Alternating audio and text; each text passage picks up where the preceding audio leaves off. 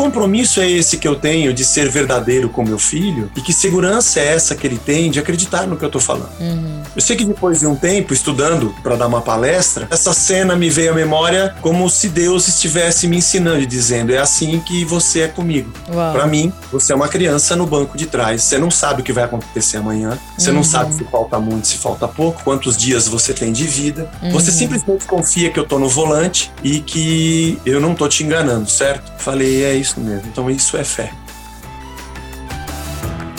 Está começando a transformação mais positiva da sua mente, o Positivamente, o podcast que tem o objetivo de provocar uma metanoia no seu cérebro e fazer você olhar para o lado positivo da vida. Eu me chamo Jess e hoje estamos aqui com o Zé Bruno, vocalista da banda Resgate, pastor da Casa da Rocha. Seja muito bem-vindo no nosso podcast, Zé. A gente está muito feliz de ter você aqui, muito honrado. Então, sinta-se à vontade, este ambiente é seu. Obrigado, Jesse. Obrigado. É um prazer poder participar com vocês e um abraço para toda a galera aí que ouve e acompanha o podcast aí toda semana.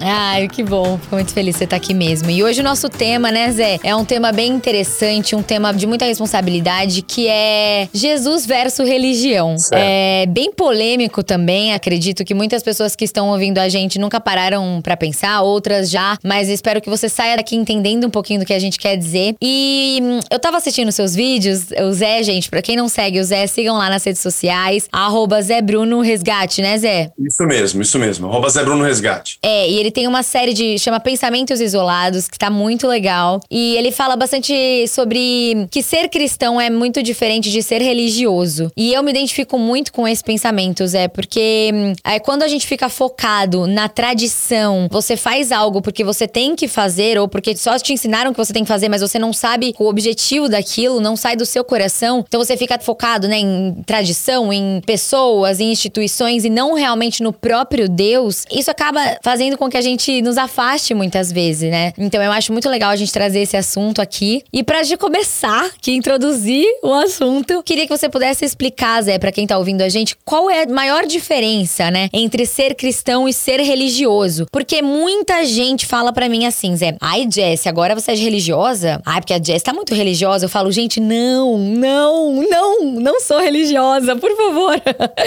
então, eu queria que você pudesse explicar a diferença entre, né, você seguir Jesus e você ser um religioso. Vamos lá. É que essa palavra, ela tem os significados diferentes dentro desse universo que nós vivemos da fé. A palavra religião em si não é uma coisa negativa. Eu sou pastor de uma igreja. Eu sou um religioso, porque a minha vida, eu milito na vida da fé, na religião. A religião é um fenômeno social, o ajuntamento de pessoas ou grupos de pessoas em torno de uma mesma fé. Na sociedade, nós vamos dizer que é um ajuntamento religioso. Então, nesse sentido, não há nada pejorativo nessa palavra. Aham. Então, eu sou um pastor, não tem nada pejorativo. Ter uma religião ou seguir uma religião. Eu estou usando a palavra religião de uma maneira com outro sentido, uma maneira negativa, vamos dizer assim. Quando os dogmas da fé e preceitos são colocados à frente. Por exemplo, nos dias de Jesus, na série Pensamentos do Isolamento, eu fiz o Sermão do Monte, onde Jesus falava algumas coisas que os religiosos da época ficavam de cabelo em pé. Obviamente, porque todo o desenvolvimento da religião judaica foi tendo contornos da hipocrisia da liderança judaica, da instituição do templo, dos saduceus, do comércio. Então, não era nenhum problema ter uma religião. O problema é que ali era uma mera religião externa. É, Jesus disse sobre os fariseus: esse povo honra-me com os lábios, mas o coração está longe de mim.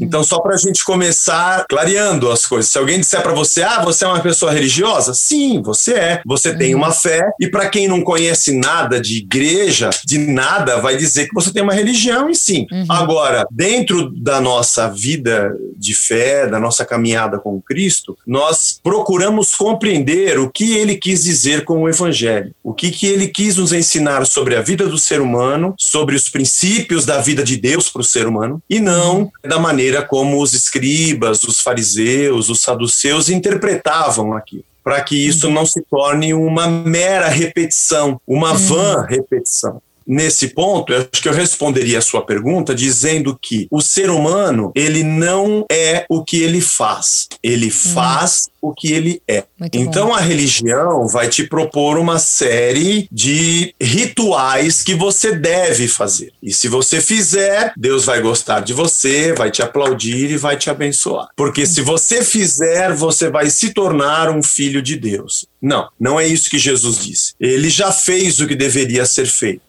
Uhum. Se nós crermos e passarmos a segui-lo e conhecermos a ele e a sua palavra a cada dia, ele vai começar a moldar quem nós somos. Uhum. Essa é uma diferença de que nós temos um salto, uma mudança ontológica, uma mudança do ser, para sermos um outro tipo de pessoa, com uma outra ótica, uma outra maneira de enxergar a vida. E essa transformação pessoal é que vai dizer quais serão as nossas ações. Então, o que nós fazemos fazemos é fruto do que somos. Para deixar a coisa assim bem clara, eu não me torno uma pessoa inteligente se eu comprar um óculos de nerd. Sim. O que eu faço não muda o que eu sou. Eu não me torno uma pessoa mais pura ou mais santa porque eu canto tal música e faço tal oração. Uhum. Atitudes externas, elas podem impressionar quem me rodeia, mas a transformação do ser é uma obra do Espírito de Deus. Uhum. Eu acredito que a maneira negativa de usarmos a palavra religião, ela se adequa bem nesse sentido, de pessoas que acham que se elas mudarem de religião, ou tiverem tal religião, ou se você vier para a religião evangélica, você vai se tornar uma pessoa melhor. E não. não. O que torna uma pessoa melhor não é o lugar que você frequenta, é o seu encontro pessoal e íntimo com a pessoa de Deus. Uhum. É com a revelação dele para você. É quando você começa a lutar contra as tuas deficiências, contra o teu próprio eu, contra o teu próprio ego, contra essa nossa tendência de sermos deuses na nossa própria vida, e isso é o pecado. Uhum. E é exatamente nessa contenda de nós contra nós mesmos, na presença de Deus que vai nos ensinando, é que nós vamos nos transformando numa nova pessoa. E isso não tem a ver com o ritual que eu ofereço, nem com o tipo de regra que eu sigo. Isso tem a ver com algo interno. E, obviamente, as atitudes externas começam a ser diferentes. Não porque é uma lei, uhum. não porque é uma regra, é porque eu quero ser dessa forma, porque eu fui transformado nisso. Então, eu acredito assim no Evangelho. Ele molda quem eu sou e moldando quem eu sou, eu mudo as coisas que eu faço. Uau.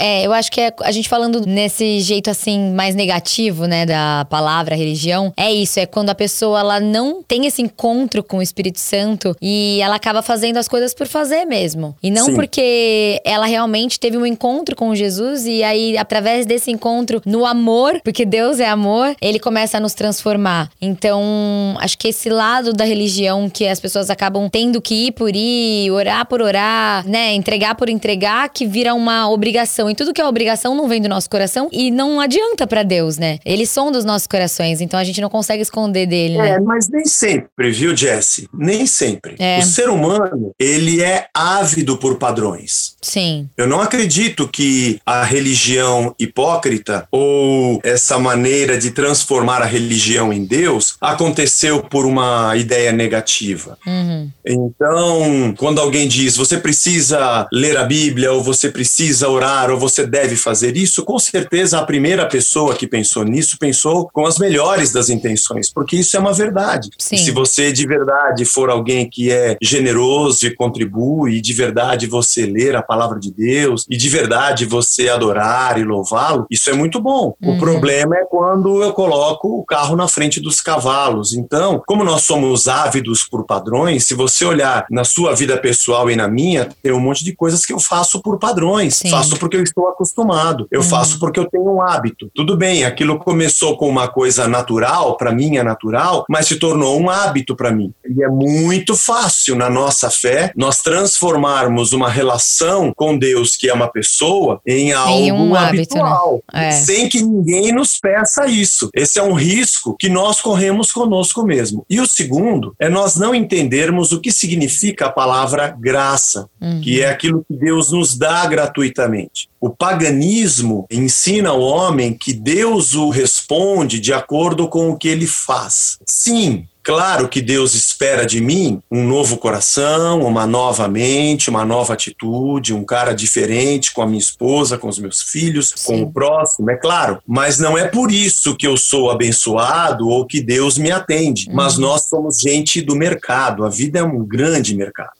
E nós fazemos isso todo dia. Nós tiramos uma foto bonita e colocamos só a foto bonita no Instagram. Nós não colocamos a feia, porque nós somos um produto. Nós somos um produto a ser consumido. Se a gente pede um hambúrguer, ele é bonito, a gente tira foto, coloca a toalhinha da lanchonete e posta. Mas se a gente pede uma comida no lugar e ela vem horrorosa, a gente não posta. Porque nós somos um produto e nós temos um marketing pessoal que não é necessário nenhuma assessoria para que nós façamos isso. Uhum. Isso já faz parte da idolatria de nós mesmos. Então esse pecado já está dentro da gente. Então, essa vida meramente religiosa, nós podemos tê-la independente de alguém nos oferecer. Porque nós achamos achamos que se formos melhores, Deus vai me atender mais. Então eu faço um negócio com Deus. Uhum. Eu levanto a mão, eu digo aleluia, achando que Deus é um velho gagá de barba branca sentado numa cadeira, surdo, que não enxerga direito. E eu chego lá e falo: Oi, vô, tudo bem? E eu falo umas coisas, ai, que lindo que você é, como se ele fosse um tonto. Uhum. Ele pode deitar, meu levantar, conhece as coisas que passam na minha cabeça. Ele não quer uma atitude, ele quer um coração transformado. É óbvio claro. que esse coração transformado vai me levar a boas atitudes. Mas Deus não se ilude com ações. Mas não é necessário que uma religião nos imprima isso. Nós temos bons motivos para cometermos esse pecado sozinhos. Sim. Porque o ser humano é naturalmente mau e pecador. Exato. Muito bom, Zé. Lá naquela sua série dos pensamentos, tem um vídeo, né, que eu gostei muito, que você fala que Jesus é o estorvo da religião. E aí eu acho que nesse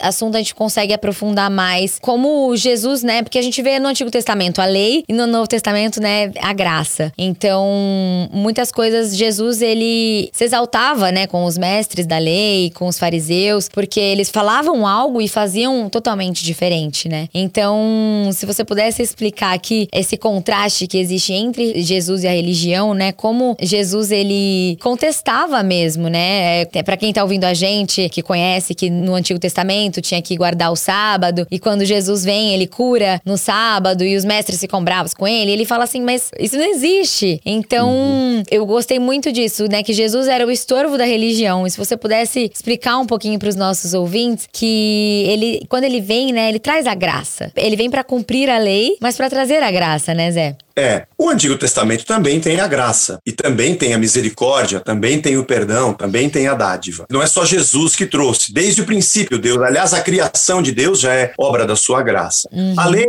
era um guia, a verdade Sim. é que o plano de Deus perfeito estava em Jesus Cristo. Ele é o ser humano que nós deveríamos ser. Uhum. Olhar para Jesus é dizer: caramba, eu não, não, sou assim. Bondade dele, a misericórdia, a generosidade dele, a justiça dele, a retidão uhum. dele, essa ética dele eu não tenho. Porque ele é o ser humano que nós deveríamos ser. Não é ele que se transformou em algo parecido conosco Sim. e virou homem. Nós é que fomos formados à imagem dele. É que ele no relógio, no tempo, apareceu depois, mas ele é primeiro do que a gente gente. Uhum. Então nós fomos formados à imagem dele. É, olhar para ele é apontar tudo que é o nosso defeito. Pois bem. Uau. E a lei, ela não conseguia transformar uma pessoa. Mas uhum. Paulo diz que ela era um guia, ela era um aio. Então, ler o Antigo Testamento é saber que aquele é um momento incompleto da história do homem com Deus, uhum. em que o homem tinha um, um agente externo escrito dizendo tudo que ele podia e não podia fazer e quais seriam as punições. Isso não significa que o homem deveria cumprir aquilo de maneira hipócrita. Uhum. Ele poderia amar a Deus, cumprir o sábado como alguém que amava a Deus de verdade. É, a hipocrisia vem com tudo que acontece ao longo de alguns séculos. Quando Jesus chega, os sacerdotes já não são como deveria ser, o judaísmo tardio dos dias de Jesus já não é mais daquele do Antigo Testamento. Quando você lê o Antigo Testamento, não tem escriba, não tem fariseu, não tem saduceu, não tem tem Herodiano, não tem Essênio, essas coisas não existiam. Isso acontece no meio do exílio sírio-babilônico, depois a, as tetrarquias gregas, a revolução dos 100 anos de Judas Macabeu, coisas que a gente não tem nas escrituras, a gente tem na história. Aqui nascem essas figuras religiosas dos fariseus, dos escribas e dos saduceus que começam uma disputa pela grana, uma disputa pelo mercado do templo. Aí entra um elemento que eu acho que é isso que estraga. Ter uma religião não é nada ruim. Aliás, a gente tem no Brasil uma série, uma lista enorme de gratidões ao que a religião, seja ela qual seja, faz de bem para o ser humano e uhum. faz de bem para a sociedade. Mas o religioso, líder religioso que perde essa noção, ele cai na tentação que eu acabei de falar para você e ele traz uma religião que beneficia ele mesmo. Uhum. Jesus expulsou os vendedores do templo, ele chamou os fariseus de raça de víboras. Na última semana da sua vida, o livro de Marcos conta bem legal o embate que ele tem no templo com herodianos, com fariseus, com escribas, com saduceus, que na verdade se beneficiavam daquele povo. E tinha uma outra coisa aqui muito interessante, eles tinham um conluio com Roma. O templo nos dias de Jesus, ele era uma embaixada, vamos dizer assim, dos judeus diante de Roma. A interlocução dos romanos com os judeus se dava através do templo. Então, essa aristocracia judaica que eram os saduceus, eles tinham a eleição do sacerdote por Roma. O sacerdócio não era mais uma vocação, tanto é que tinha o sogro e o genro. Anás e Caifás eram dois sumos sacerdotes, o que pela lei já não podia existir, era um apenas, e o pai uhum. passava o sacerdócio ao filho. Você já tinha ali um gabinete especial dos principais sacerdotes, porque o cara não tinha o cargo como vitalício, mas devia ter um benefício de um posto superior aos sacerdotes comuns. Tinha o comércio do templo e tinha também a moeda do templo, por isso que Jesus expulsa os cambistas. Uhum. Na troca da moeda, seja do denário romano ou a dracma grega, quando você queria oferecer uma oferta no templo, você tinha que fazer o câmbio. E o câmbio tinha o ágil e o deságil, e os caras ganhavam com isso. Então, a religião se tornou um grande negócio. E é contra uhum. isso, Jesus era um estorvo para a religião. Sim. Porque ele fala sobre a liberdade, ele fala sobre Deus e o homem. Ele uhum. tira do homem essas garras de gente que diz: olha, se você não estiver na minha religião, na minha igreja, no uhum. meu culto, quando eu pregar, você não será abençoado. E uhum. Jesus diz: para com isso, isso não existe. Deus está aqui para todo mundo. Agora, é óbvio que se todo mundo crer no mesmo Cristo e crer no mesmo Evangelho, eles vão se reunir e vão amar a Deus da mesma forma e vão pregar as mesmas coisas, porque é o mesmo Deus dentro de todos eles. Uhum. Mas isso não aconteceu de forma externa e não para benefício de alguém. Aconteceu porque houve algo dentro de cada uma dessas pessoas. Uhum. Então, tudo que Jesus dizia batia de frente, né? Uhum. E, a conta, e não é diferente dos dias de hoje. Você tem as oligarquias, você tem os impérios, as famílias imperiais, os líderes e os donos das religiões, uhum. que têm os seus conluios e os seus apoios políticos, têm seus benefícios, Sim. têm seus dividendos e imprimem medo. A palavra medo talvez seja uma das principais dentro desse sistema religioso que nega a Deus, que se impõe por si só.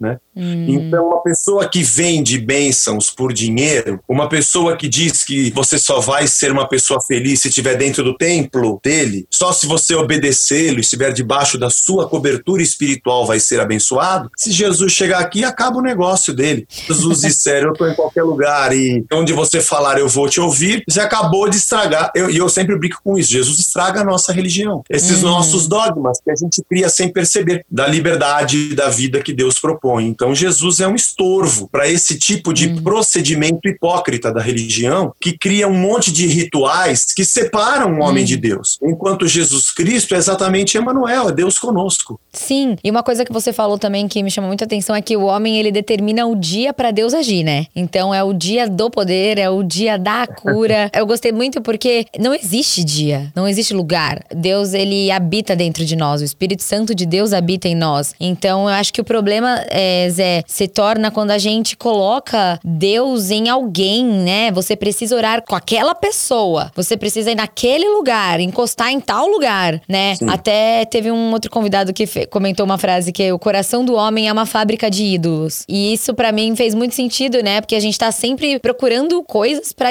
inconscientemente idolatrar. E não é isso, né? O Espírito Santo de Deus habita em nós. Então você aí na sua casa pode orar agora e ser curada, porque o Espírito Santo de Deus está aí. Então assim, a gente gente tem que entender isso. E isso é muito legal porque hum, Deus é amor e a vida com Jesus ela é muito mais livre, porque não é que você não pode fazer as coisas, você não quer fazer as coisas, né? Não convém você fazer certas coisas. Então, eu gosto muito de trazer esse assunto para mim. Eu tô aprendendo muito aqui também, tá, gente? pra gente aprender todo mundo junto aqui. Tenho certeza que vai edificar muito as pessoas. E Zé, eu recebo muita pergunta assim, olha. Ai, Jesse, eu acho incrível a Bíblia e tudo mais, mas eu não gosto muito de igreja. Não gosto de tal coisa, não gosto daquilo. Pra eu ser seguidora de Jesus, pra eu ser cristã, pra eu ser um cristão, eu preciso necessariamente ir pra igreja? Eu preciso necessariamente ter uma religião? Eu não posso, então, falar com Jesus, né? Com Deus na minha casa, fazer a minha oração, ler a minha Bíblia. E assim, eu tenho uma opinião, mas eu gostaria que você pudesse compartilhar a sua, né? Porque acredito que a gente segue a Bíblia. E o que tá na Bíblia a gente deve pôr em prática. Mas, para você, assim, Zé, uma pessoa que, enfim, não concorda com nenhum tipo de religião, não gosta de igreja, ela pode seguir a Jesus na casa dela sozinha ou isso vai contra aquilo que Deus fala? Bom, vou usar um exemplo aqui meu da minha adolescência. Eu gosto de automobilismo e desde pequeno eu era vidrado em autorama. Eu não via a hora do meu pai comprar um autorama para mim. E lembro do primeiro autorama, quando ele comprou, e aquilo para mim era um negócio lindo. Você acelera e o carro corre na pista, e você, tipo, você compete com o outro, que legal, e tem, né? Dali a pouco eu descobri que os carrinhos, eles vinham com algumas chaves. Hum. Então você poderia mudar a regulagem da coroa, você poderia trocar o tamanho do pneu, você poderia inclusive mudar o motor e mudar o desempenho. Aí eu fiquei apaixonado por aquilo. E outra coisa que eu descobri é que existiam meus amigos, né, vizinhos, que também tinham autorama. Aí eu queria brincar com eles. Nós juntávamos as pistas para a gente fazer pistas maiores e corrermos juntos. Até que eu descobri que tinham clubes de autorama e isso se chamava automodelismo. Não era só autorama, era da estrela, mas tinha automodelismo. E aliás, no meu bairro, aqui no Sacomã, tinha uma pista, chamava-se Box. Era uma pista que deveria ter uns, sei lá, 50, 60 metros ao todo. Era muito grande e corriam oito carros por vez. Só que o meu carrinho caseiro lá não andava nada. Então eu falei, meu, e agora? Como é que eu vou? Tinha competição, tinha campeonato paulista. E eu comecei a fazer amizade com os caras e eu aí descobri que eu tinha que trocar o chassi do meu carro, que aquele chassi era muito é, instável para aquela pista, era um chassi maior, mais largo. Aí eu mudei o motor e cada motor era uma categoria de competição. Os Mura, os Bob Green, e o Mura era de 0 a 20, o Mabushi, japonês, cada um tinha um preço, ah, e o tamanho das coroas e as carrocerias, aerodinâmica, e aquilo é um mundo fantástico. Hoje eu não tenho tempo, mas quando eu passo em frente a uma loja, me dá vontade de parar, entrar e brincar. E, e eu adorava fazer isso com os meus amigos. A gente ia em bando para lá para encontrar um monte de gente nos torneios e conhecer outras pistas. Se você quiser andar sozinho com Jesus na tua casa, tenta. Se de verdade, de verdade, você tiver um encontro pessoal com ele, de verdade, a não ser que você crie a sua própria religiãozinha na sua casa, porque você pode criar uhum. a sua uhum. religiãozinha na sua casa a sua religiãozinha na sua casa, você fala: Olha, eu já fiz a minha reza, já li um versículo por dia, aleluia, Deus está comigo, graças a Deus. Criou a sua religião, criou o seu altarzinho, inventou o seu deusinho e ele te obedece, você fica na sua casa. Uhum. Mas se você começar a conhecer o universo do evangelho e você descobrir que tem mais gente que gosta daquilo, você vai querer ficar junto com elas. E vai perguntar uhum. que pneu que ele colocou, se ele trocou a coroa de 25 pela de 23 dentes ou a de 21, que era raríssima de encontrar, era tinha que ir uhum. importada. E você ia querer saber se tinha campeonato. Tem mais gente que faz isso. E onde que eles se reúnem? E quando que eles se encontram? A igreja não é o lugar que a gente vai. Apesar de que nós temos um lugar para ir, porque é muita gente, a gente tem que organizar. Uhum. Nós também chamamos o lugar de igreja, mas no Novo Testamento, a igreja é o grupo de pessoas que são discípulos do Mestre. Uhum. Então, esse grupo de pessoas não são obrigados a estar juntos, mas tenta separá-los para você ver. Vê se ele quer ficar brincando sozinho com o carrinho em casa. Ele não quer. Sim. Ele quer estar junto com mais gente que faz isso. Exato. Ele quer organizar os retiros para a molecada fazer os acampamentos e ficarem lá o final de semana brincando, fazendo torneio e aprendendo uhum. das coisas de Deus. Exato. Eles querem fazer os encontros de casais, entendeu? Eles querem estar juntos. Sim. Eles querem comer na cantina, eles vão nas casas dos outros. Conversar, porque... trocar experiência, né? Só que o legal é é que você pegando um grupo desse, vai ter cara que vai falar: você não vai andar nada com essa porcaria de cintura aí. Então eu tenho que estar disposto a deixar de ser uhum. o reizinho da minha pista de casa para ele me ensinar. Ó, esse pneu aí desse jeito vai derrapar muito se você não comprar o Gloob e não colocar nesse pneu. Ah, uhum. tá, eu não sabia. É, e essa borracha é muito dura. Posso falar um negócio? Teus contatos tão velho, por isso que teu carro para na curva. É. Então, se você tiver disposto a ser parte, a primeiro, se você tiver disposto a conhecer a Cristo, você vai começar a fazer parte de um corpo. Esse corpo é a igreja. Uhum. Ele é o cabeça e nós somos os membros. Uhum. Somos membros uns dos outros ligados por afetos, Exato. por amizade e por amor. E nós juntos aprendemos uns com os outros, por isso que a gente Sim. tem dons diferentes. O que ensina, o que exorta, o que ora, o que canta, o que prega. E essa vida é, é, é, faca afiando faca, é Deus usando um ao outro na vida de um e de outro. São amigos de verdade, onde eu estou afim de apresentar minhas fraquezas e dificuldades e eles também, a gente aprende junto. Ninguém é dono de ninguém, nem uhum. o pastor é dono do rebanho. Aliás, uhum. o rebanho é de Deus, eu só tenho a responsabilidade de cuidar, mas eu também estou ali aprendendo. Exato. Então, essa coisa de que. É, mas existe isso, eu não quero frequentar a igreja porque ali é um lugar chato de pessoas que fazem coisas chatas e eu compreendo porque isso acontece mesmo. É, mas aí uhum. os chatos juntam com os chatos e os caras que gostam de chatice estão junto com os da chatice. Uhum. Mas eu, eu duvido, eu duvido que se você tiver a alegria da vida do Espírito Santo dentro de você, que você não vai querer conhecer mais gente para perguntar, meu, como você também, também tem. É, assim? é. Você também tem? Pra, é pra trocar, né, Zé? Porque isso é igreja. Exato. Igreja somos nós, né? Principalmente agora na pandemia, cada um na sua casa e continua tendo igreja, porque somos nós, sendo alimentados, trocando um com os outros. Então, nós, as, as pessoas, somos a igreja, né? Mas você tava me falando e veio na minha mente um livro que eu li, até a gente pode colocar lá no Instagram para vocês, que chama Enraizados é, Os Lugares onde Deus desenvolve você. E ele fala para você que você precisa ser enraizado. E existem três solos para você criar profundidade em Deus. Então, o primeiro solo é o solo da intimidade com Deus. Isso você pode fazer na sua casa, inclusive no seu secreto, né? No seu quarto, que tá lá em Mateus Deus, para você fechar a porta e falar com o teu pai que tá no secreto, que tá ali com você. Então, sua oração, a sua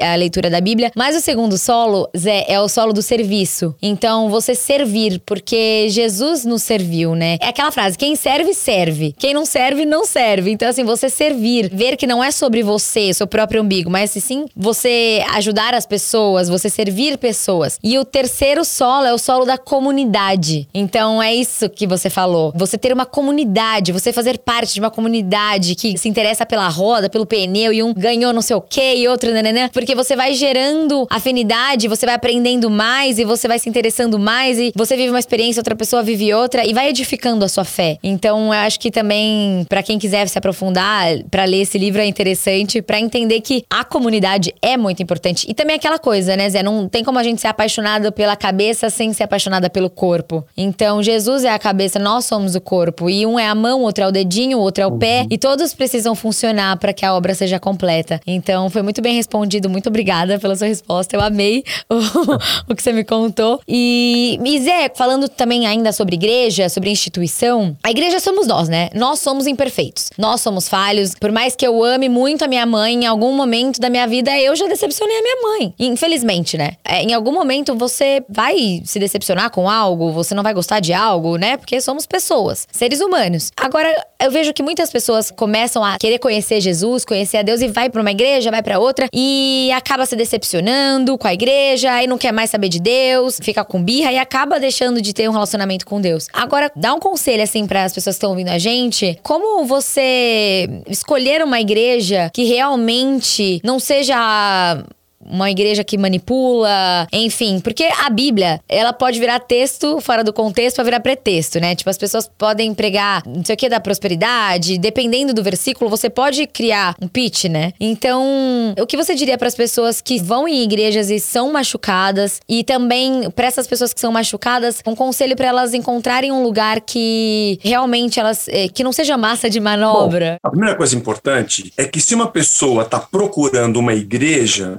eu responderia com uma pergunta: por quê? Uhum. Você continua acreditando que você tem que encontrar um lugar? Porque às vezes a pessoa fala, não encontro lugar para servir a Deus. Mas você está achando que é o lugar que vai te fazer servir? Esse é o primeiro erro. é verdade. Ou porque você de verdade é alguém que encontrou o evangelho e quer comungar com pessoas que pensam como você. Porque Muito se bom. você encontrou o evangelho, ele é a sua alegria, e você está procurando comungar com pessoas que pensam como você, é muito simples. Você vai entrar na internet e ligar o YouTube, tem pastor falando de tudo quanto é jeito. Você vai encontrar na hora. Se você, se você lê as palavras de Jesus e elas são vida para você e você começa a compreender a simplicidade, porque as coisas que Jesus falou eram muito simples. Muito. Eram muito simples. E aliás, você falou dos episódios que eu faço, eles são muito simples. Eles são muito uhum. básicos. Aliás, são dos mais básicos que você vai encontrar na internet. Tem coisa muito mais legal, mais complexa, mais profunda. Eu faço uhum. coisas muito elementares, mas uhum. os elementares são importantes. Se você Sim. entender essas coisas básicas elementares, você não vai sofrer. Ah, não vai demorar cinco minutos, porque para achar um posto de gasolina ou uma loja de roupa, a gente vasculha o Google que nem louco. Eu vou achar rapidinho uma comunidade de gente que pensa com os valores que eu penso. Uhum. Aliás, eu vou entender, já que eu estou interessado mesmo em uma comunidade de pessoas, um grupo que eu tenha pertencimento e que de verdade amem a Deus, que cumprem a missão de Deus e eu posso cumprir junto com eles, como você falou sobre o serviço. Nas redes sociais eu vou achar logo. Uhum. Pode ser que não tenham muitas, mas tem muita gente assim. Tô falando da nossa cidade de São uhum. Paulo, tem muita gente assim e muita gente legal. Mas eu também não desprezo quem é meio chato, né? uhum. né? As igrejas mais chatas e, e, cheias. Porque tem gente que gosta disso, beleza. Deus te uhum. abençoe, continue. Não é o meu caso. Mas o evangelho simples, basta você conhecê-lo, você vai encontrar. Uhum. Eu, às vezes, acho que tem gente que tem uma boa desculpa para não se você não quer, sei lá, não quero Deus, não quero saber de Jesus, não tô nem aí para religião, dane-se, eu quero viver minha vida. É ótimo, uhum. legal, segue em frente, uhum. go ahead, meu filho, e vai que vai, né? Porque eu vou num restaurante, o garçom me trata mal, eu não vou dizer nunca mais eu vou num restaurante na vida.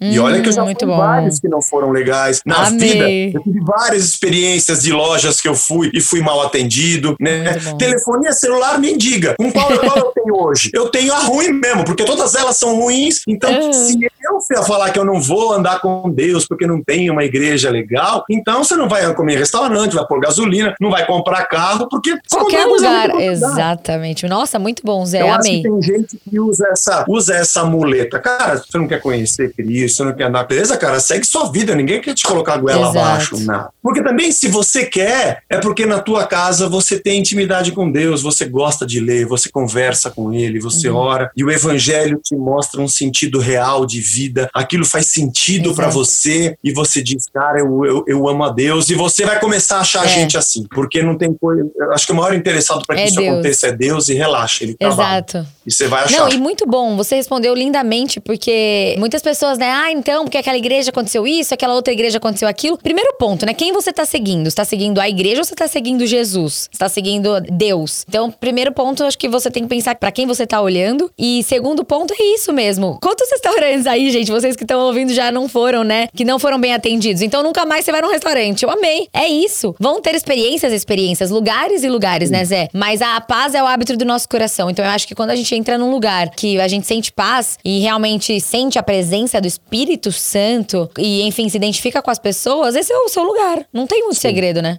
É, não há segredo. Não há segredo nenhum, é muito simples. A fé em Deus é algo muito simples. Ela vai nos ferir uhum. no bom uhum. sentido, porque ela vai nos transformar e vai nos amacetar e vai nos vai apontar os nossos pecados, vai apontar as nossas mazelas, vai expor e pôr para fora é, tudo aquilo que a gente tem de ruim, mas isso é muito bom. Exato. É, vai nos ferir e nós vamos gostar desse ferimento porque ele está transformando cada um de nós. Esse tá é um processo que a gente deve amar passar por ele, né? Sermos novas criaturas, nascidos de novo, que é o que Jesus propõe para nós, um novo nascimento. Exato. Uma reformatação da nossa mente, coração, alma, né? Do nosso Exato. ser. E Zé, você puder dar três dicas aqui para os nossos ouvintes, para você deixar de ficar focado ali na tradição, sabe, numa coisa às vezes que você faz e você nem gosta, e passar a seguir realmente Jesus, a ter um encontro realmente com Jesus, com Deus. Porque eu sinto muito isso, Zé. Muitas pessoas falam, ah, eu acho legal esse negócio aí de seguir Jesus, de, de ler a Bíblia, mas eu não consigo sentir. Eu não consigo sentir Deus, eu não consigo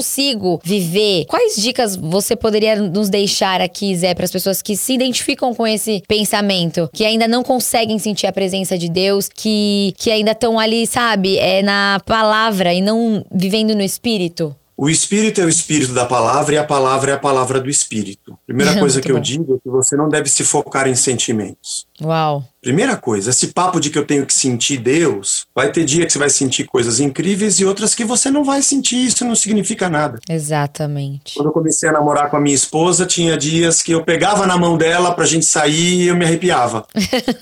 Hoje eu não me arrepio pegando na mão dela, já ficou comum isso. Uhum. Mas não significa que eu não a ame e não significa que eu não olhe para ela e diga obrigado, meu Deus, por cada dia que eu vivo com essa mulher que o Senhor me deu. Uau. Então eu acho que nós não vivemos uma, uma fé de experimentação. Isso é muito pós-moderno. A era uhum. que nós vivemos hoje é a era das experiências, das experimentações, das sensações. Tudo uhum. tem que ser uhum. sensitivo para nós. O nosso marketing entra por isso e a religião foi engolida pela pós-modernidade. Aliás, uhum. nada mais neopentecostal do que pós-modernidade, pós-modernidade, ou nada mais pós-moderno do que um, um bom neopentecostalismo. Então, quer dizer que se eu levantei de manhã, se eu estou sendo assaltado, ou se eu enfrentei um problema, eu não estou sentindo Deus, significa que Ele não está comigo. Pare uhum. de olhar para o seu coração. Enganoso é o coração humano e desesperadamente corrupto. Uhum. Então, se a pessoa fala, Zé, vim aqui, já aconteceu isso comigo, vim aqui na Casa da Rocha, não senti nada. O problema é seu. Você acha que Deus mora aqui dentro? Você acha que Deus está nessas paredes? Você acha que Deus está nessas cadeiras? Isso aí, uhum. desculpe, eu não creio nessas coisas, não. Eu Uau, acho que Deus é uma muito bom. Então que eu tenho. Tem dias que eu vou sentir, tem dias que eu não vou sentir, mas eu não estou preocupado com o que eu sinto. Eu tenho uma convicção de que Ele é Deus, ponto final, independente do que Amém. eu sinto. É isso. Acho que a segunda muito coisa bom. é você perguntar para você mesmo se você está afim mesmo e seja bem honesto com você. Hum. Seja bem honesto com você. Não é uma brincadeira, não é uma religião que eu escolho como eu escolho uma camiseta numa loja, entendeu? Uhum. Eu não tô no mercado, já que a vida é um grande mercado. Ah, que religião eu vou querer? Sabe o que, que eu acho? Para mim, a religião, se você já tem as tuas, se você acha que você tá no supermercado com um carrinho, vou experimentar essa, vou experimentar aquela, Jesus não é o líder de uma religião. Jesus não é o fundador do cristianismo. Jesus é Deus, criador de tudo que a gente vê. Uau. Tudo que você vê enxerga, tudo que você possa sentir nesse mundo partiu dele. Ele é Senhor sobre todas as coisas. Ele é o Verbo que se fez carne e se mostrou uhum. para nós para que nós soubéssemos que ele é a origem de tudo que existe. Então, não é uma brincadeira de eu escolher ídolos e religiões, eu posso criar uma. Eu crio uma estátua, eu crio um deus, Sim. eu vou ter seguidores. Até o Maradona tem a igreja dele na Argentina e as pessoas podem seguir o Maradona. Então, se você está afim de procurar uma religião, porque isso é cult, porque isso é legal, porque eu quero postar, então beleza. Mas se você quiser morrer, perguntando se você está afim de morrer, porque Jesus disse: quem quiser vir após mim, primeiro, negue-se a si mesmo, tome a sua cruz e me siga. Uhum. O convite de Jesus para segui-lo é a autonegação. Se você está mesmo afim, você tem que perguntar se você quer mesmo deixar de ser quem você é para ser uma nova criatura. Se você Exato. ama o que você é, se você gosta do que você é e você quer apenas um lugar que você frequente, que as pessoas aplaudam e digam que você é bom, tá cheio no mercado da religião e da fé. Uhum. Por preços módicos e alguns até gratuitos. Mas se você compreender que você é um pecador, que você é imperfeito e precisa de Deus para mudar tudo o que você é, bem-vindo. Aqui tá cheio de gente morta, um monte de Walking Dead,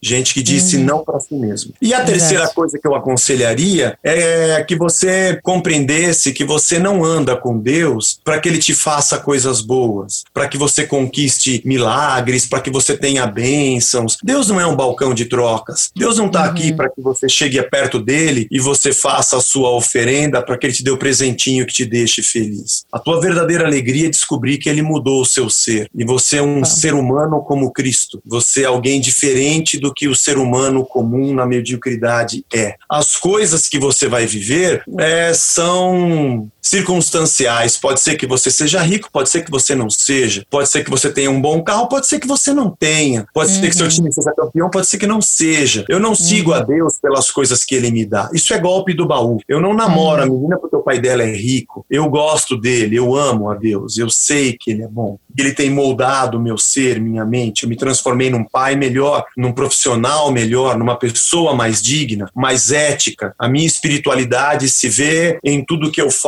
faço e produzo na vida, meus relacionamentos, a minha generosidade, a minha mão estendida ao próximo. Eu estou me transformando num ser humano que de verdade eu quero ser, não pelas coisas que eu vou ter, nem pelo que eu vou acumular. É, a religião geralmente trabalha com o seu ego e geralmente ela trabalha com as suas vontades e seus sonhos. E ela troca por uma módica quantia a, o acesso a Deus para facilitar a sua vida para que você se dê bem. Então, não ande por sensações pergunte a você mesmo se você está afim de morrer e não ache que a tua relação com Deus é uma relação de troca e barganha por benesses que você queira receber. Se você estiver pronto para uma transformação de vida, pode mergulhar, que você vai ter uma grande mudança e você vai conhecer quem é Deus. E você vai querer conhecer pessoas que estão passando uhum. pelo mesmo processo.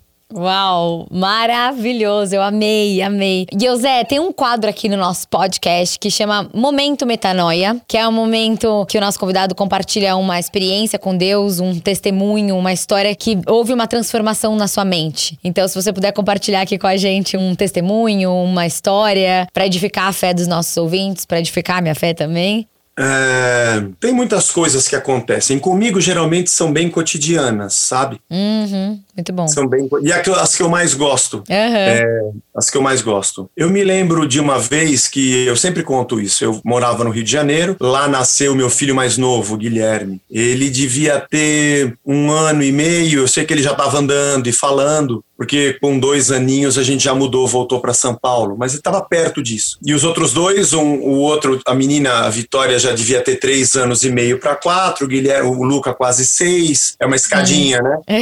E nós íamos num aniversário, aniversário de alguma criança em algum parquezinho, alguma desses bufês, assim, hum. e era um sábado à tarde, eu lembro que eles tomaram banho, a Blanche trocou os três, tal, eles estavam, sabe aquela alegria de criança que vai em festa de aniversário, que tem pula-pula, que tem não sei o quê brigadeiro.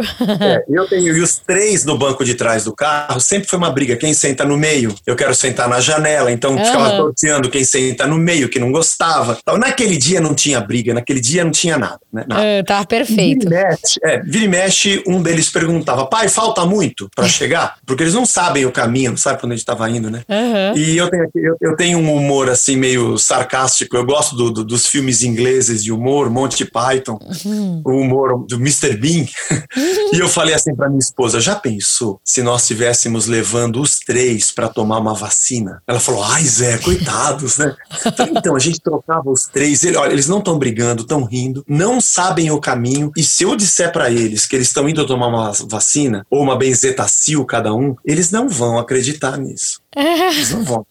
Não, pai, nós estamos numa festa, nós tomamos banho, estamos com a roupinha, aniversário do estamos arrumados. Mesmo que ele não saiba o caminho, não saiba quanto falta, ele acredita que eu tô levando ele para festa.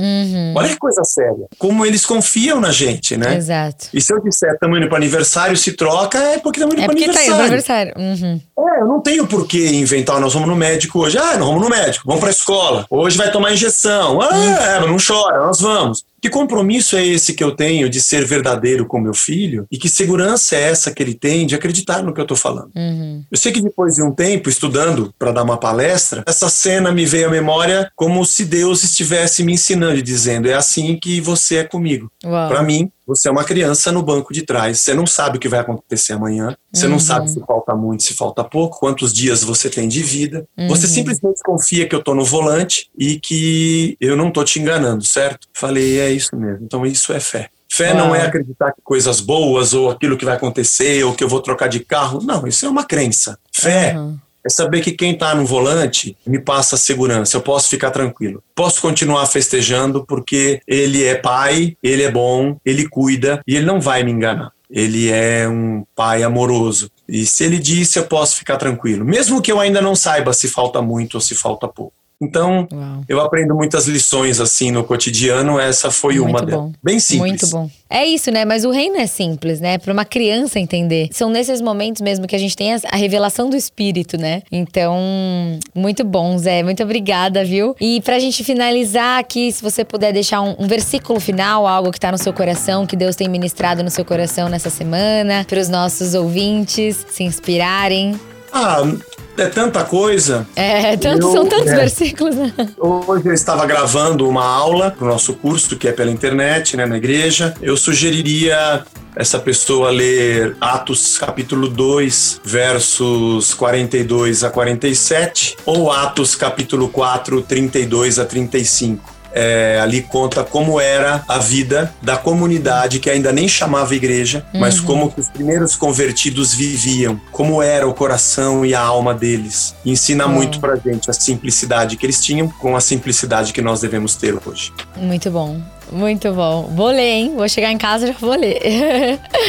Muito bom, Zé. Muito obrigada pela sua participação. Espero que vocês que tenham ficado até o final também tenham gostado. Foi muito bom, muito enriquecedor mesmo. E é isso, né? Que a gente possa realmente acreditar que nosso pai, ele é bom, ele tá nos levando pra festa e a gente não sabe quanto tempo tem, aonde ele vai virar, aonde ele vai parar, aonde ele vai fazer um. né? Não, a gente não sabe, mas a gente confia. Então, muito obrigada pelas suas palavras aqui. Muito que Deus te abençoe, abençoe sua família, seu ministério, a Casa da Rocha, o Resgate. E, gente, nosso podcast não acaba aqui. Sigam a gente lá nas nossas redes sociais, positivamente.podcast. Vão ter vários conteúdos legais. O Zé vai estar por lá também. Vários momentos legais aqui do nosso podcast. A gente vai colocar lá para vocês essas dicas maravilhosas que eu amei que você deu aqui para os nossos ouvintes. Então sigam a gente lá e a gente se vê na próxima terça-feira às 19 horas. Muito obrigada, Zé. Um beijo, fica com Deus. Nada. Eu que agradeço. Deus abençoe vocês aí. Obrigado pela oportunidade de poder compartilhar. Obrigada a você. Um beijo. Tchau, tchau.